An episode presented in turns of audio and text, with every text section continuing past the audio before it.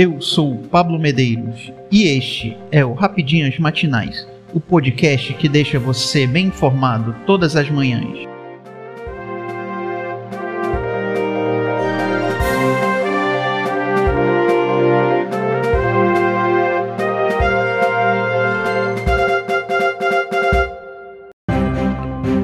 Hoje, quinta-feira, 28 de abril de 2022. Vamos às principais notícias de ontem. Bolsonaro diz que Forças Armadas sugeriram ao TSE apuração paralela de votos por militares.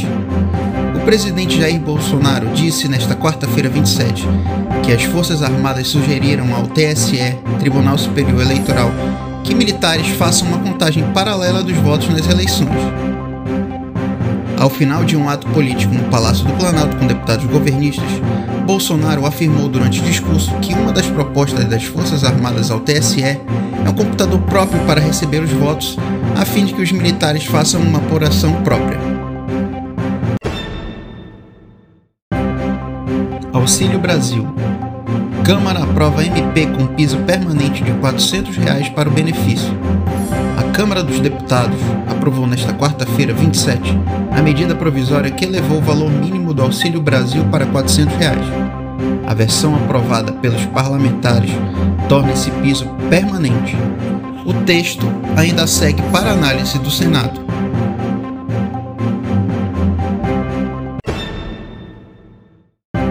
preço da gasolina sobe pela segunda semana seguida e atinge novo recorde no país preço da gasolina subiu pela segunda semana seguida e atingiu novos recordes nos postos de combustíveis, mostram os dados da Agência Nacional do Petróleo, ANP.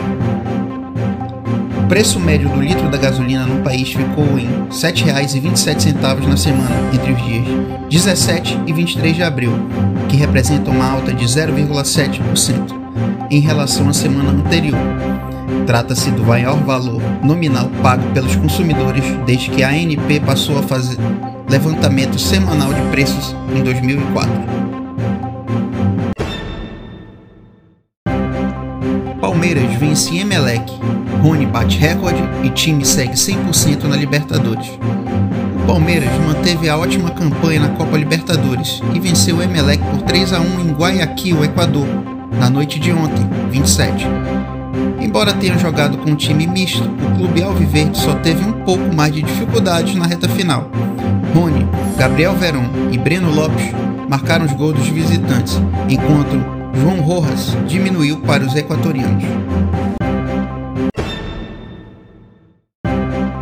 Vasco supera Ponte Preta, vence primeira na Série B e põe fim a jejum de 11 jogos. O Vasco superou a grande pressão após três empates consecutivos. Bateu a Ponte Preta por 1 a 0 em São Januário com gol de Raniel e pôs a fim a um jejum que já durava 11 partidas sem vencer na Série B. Tal sequência começou ainda no ano passado, quando Cruz Maltina frustrou seus torcedores e não obteve o acesso com uma campanha ruim.